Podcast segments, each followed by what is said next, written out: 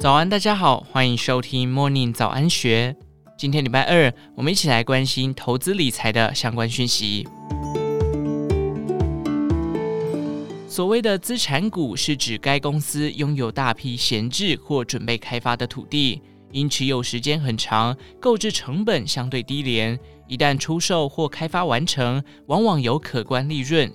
这样的公司往往成为市场主力炒作的标的。若公司所持有的土地位于精华地段，更具有想象空间。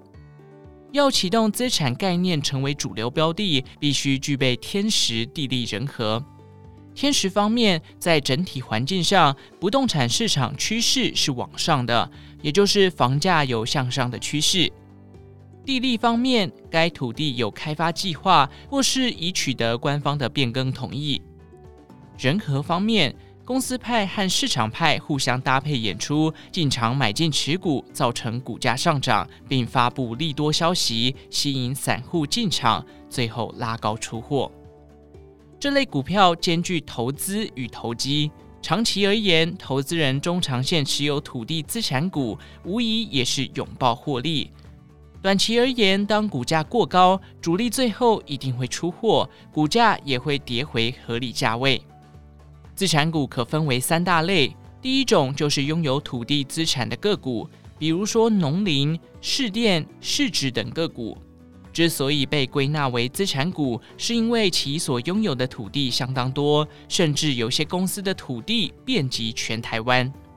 第二种是由土地开发的观念来重新定义。例如远东新、广丰、东和、三洋店等，因计划将部分所属土地进行开发，就被归类为资产股。如泰丰主要受惠于中立厂工业区变更为第二种住宅区用地，或是三洋店三重厂位于台北捷运出口，公司决议申请将工业区变更为商业和住宅区用地。第三种是国际财务报道准则上路后，金管会严格规定，上市柜公司土地的资产重估利益必须以公告现值及成本差异入账，避免土地市价波动过大，造成股价或财务的波动。这些因为土地开发销售利益具有潜在想象空间的公司，也会成为资产类股。例如南港轮胎在南港重化区的土地，中华电在全台市区的土地，各金控旗下银行或寿险公司拥有的办公大楼，都会因为这个会计制度而受惠。无论是公司处分或重估土地资产，都是公司内部经过一段时间的规划，而公司内部人或是与公司往来密切的法人，通常会先进场买进，因此还没正式发表消息之前，股价就会涨一波了。等到消息一发表，这些先前卡位的投机客就会趁着利多出货，散户投资人听到消息进场买进，就成为这些人的提款机，变成冤大头。所以在投资策略上，当投资人看到公司发表公司处分或重估土地资产的消息时，要先看看股价是否已经涨一波了。如果是，千万不要进场；如果要进场，也只能抢短。最好是等到先前卡位的投资人都离场后，看看消息的发酵程度，再择机进场。操作这一类的股票，原则是买在没量，耐心等待；卖在有量。也就是当市场都没注意，成交量萎缩到窒息量时，慢慢买进，然后要很有细心的报股，坚信土地不会不见，耐心等待题材发酵。当市场一片热络时，成交量暴增，所有散户都进场时，就要逢高出脱。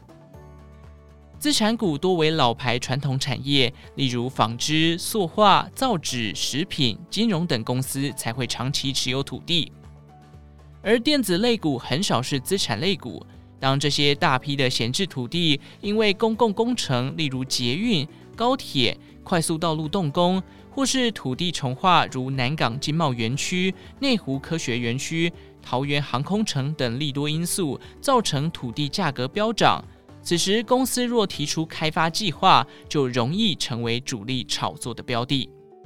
必须注意的是，资产股常常是有梦最美。一旦公司基本面出现严重问题，或是议题消失，甚至是主力弃守，股价便会无量下跌，投资人很有可能血本无归。像一九八零年代的台火，靠资产题材，股价炒到一千多元，现在只剩五六元。台凤更是资产股暴涨暴跌的经典。公司派联合各大金主争相投入，又有立委穿梭其中。凤梨宴更是当时的新闻话题，股价由八十元附近起涨。公司宣称要在屏东农场开发土地，股价一度飙涨到三百元以上。